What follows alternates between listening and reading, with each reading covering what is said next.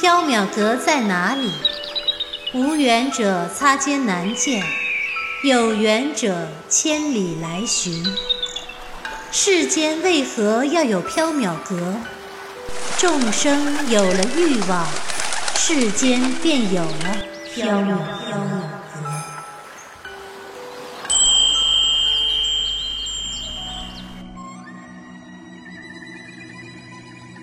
您正在收听的是长篇系列奇幻小说剧《缥缈提灯卷》，作者白姬婉，播讲只浅墨深，张涵。第四折无忧树，第三章春雨。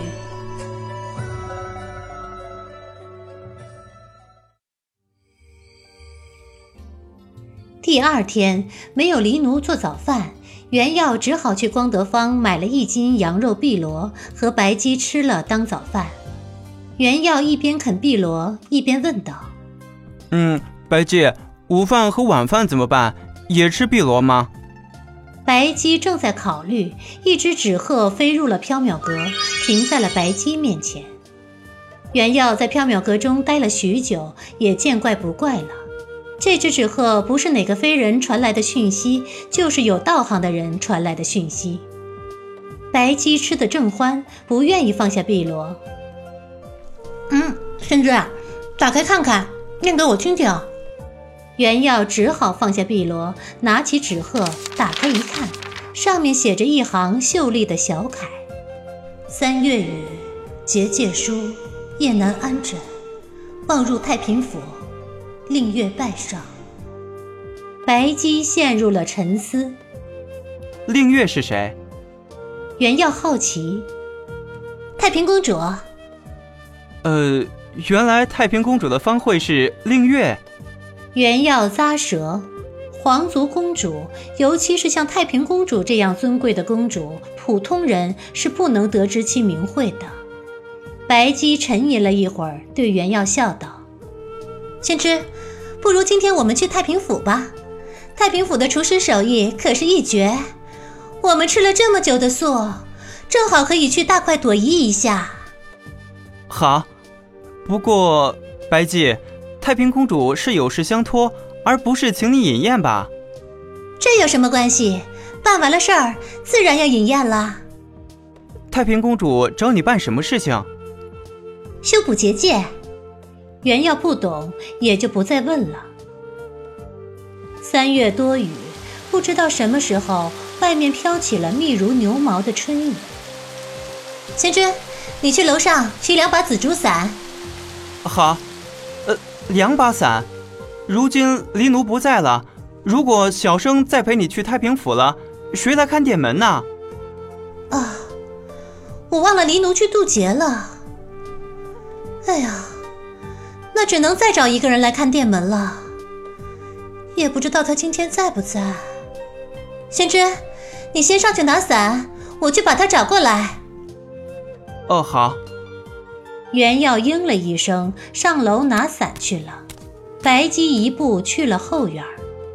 袁耀在仓库里取了两把紫竹伞下来。大厅中多了一个穿着灰袍的男子。男子修眉俊目，英武挺拔。但薄薄的嘴唇有点宽，他笔直地站立着，英姿威武，给人一种豪爽仗义的感觉。袁耀吃惊：“呃，这位兄台是？这位是我的远亲沈公子。在下姓沈，名楼。”灰袍男子抱拳道。袁耀作了一揖：“哦，原来是沈兄，小生姓袁，名耀，字宣之。”哎，你不是姓舒名呆子吗？沈楼奇道：“呃，沈兄何出此言？在下常听一只黑猫一天到晚就这么叫你。呃，难道沈兄也住在缥缈阁？算是吧。在下和白姬是远亲，只是住客，住客。”袁耀和沈楼一见如故，还要细数衷情，白姬不高兴了。走吧，宣之，再磨蹭下去都快中午了。袁耀只好作罢。哦，待小生回来再和沈兄细叙。沈楼抱拳道：“楚老弟，哦不，袁兄慢走。沈君，今日缥缈阁就拜托你了。白姬放心，在下一定会看好缥缈阁，赴汤蹈火，在所不辞。多谢沈君。白姬点头，转身离开了。烟雨蒙蒙，柳色如烟。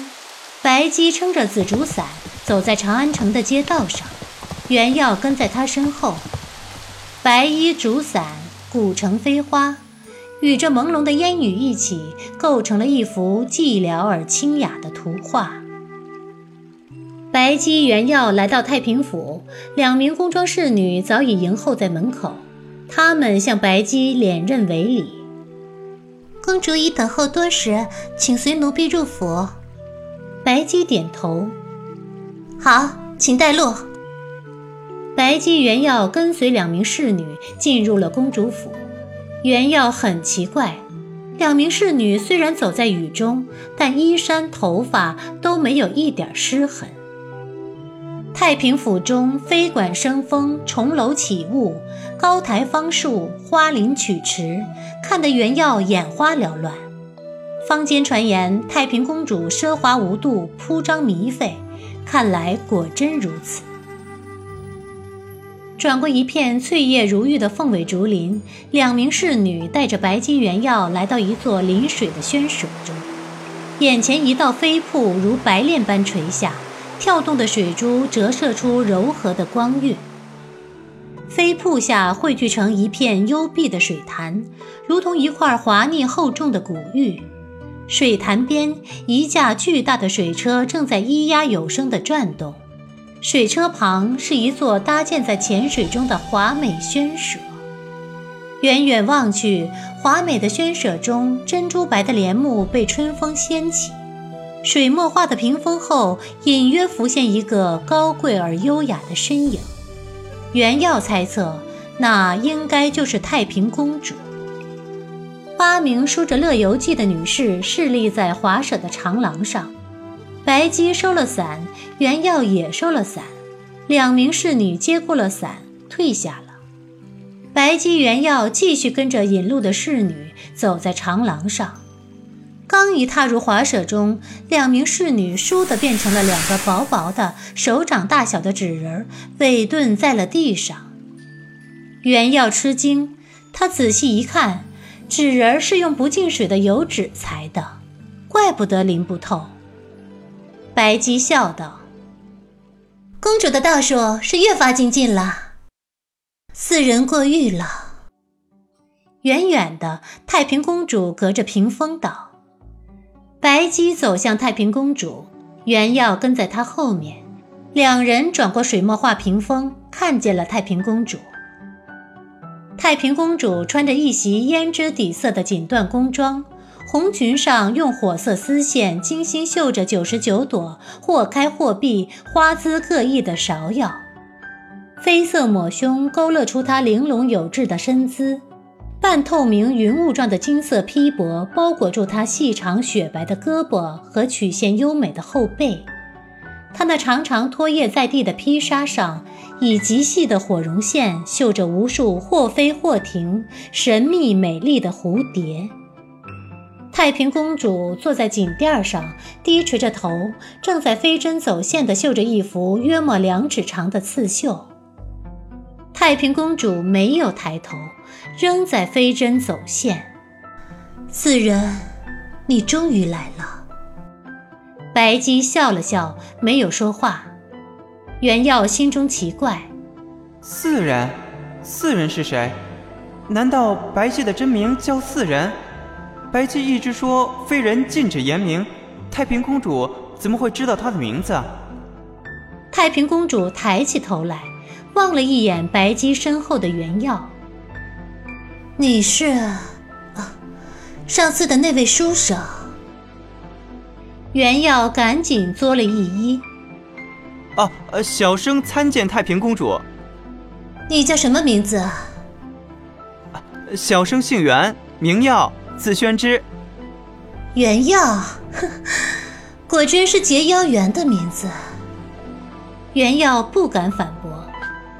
来人，赐座，看茶。是公主。两名梳着双罗髻的红裙侍女领命退下。不一会儿，侍女拿来锦垫儿，端来香茶。白姬原要坐下喝茶。才刚过雨水时节，公主就召四人来修补结界，未免太早了一些吧？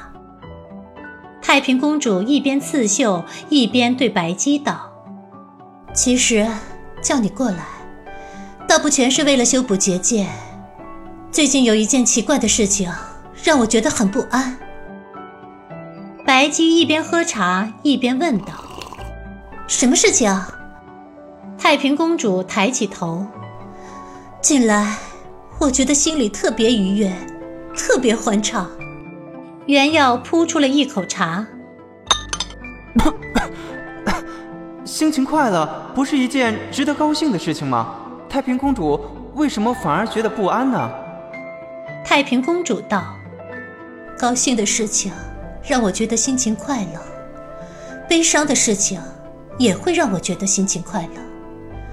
不管是什么事情，我都忍不住想笑，哈哈大笑。前几天，显哥哥的一位宠妃没了，我进宫安慰显哥哥，也不知道为什么，我就在满脸泪痕的显哥哥面前哈哈大笑了起来。显哥哥很生气，母后也把我叫去责备了几句。我想，这一定是妖怪作祟，一定是有妖怪要来吃我。白姬道：“在长安城，没有妖怪能闯入我部的结界。如果有，我在缥缈阁一定会知道的。”太平公主道：“那如果不是在太平府，那会不会是在外面碰上了妖孽？年初，我奉母后之命去感业寺祈福。”会不会是在感业寺时碰上了妖媚？白姬道：“我给公主的玉坠，公主可是一直戴着吗？”太平公主点头，一直佩戴着，从未离身。那么就不会是恶鬼妖媚作祟了。白姬望了一眼太平公主，微微皱眉：“公主，今天你似乎和以前不大一样了。”太平公主奇道：“啊，哪里不一样？母后、宣少、高简和伺候我的女士们，也说我和以前不一样了。”白姬淡淡道：“你会开怀的笑了呀？”啊！太平公主一愣，白姬低头望了一眼太平公主正在绣的图。哎，这是什么？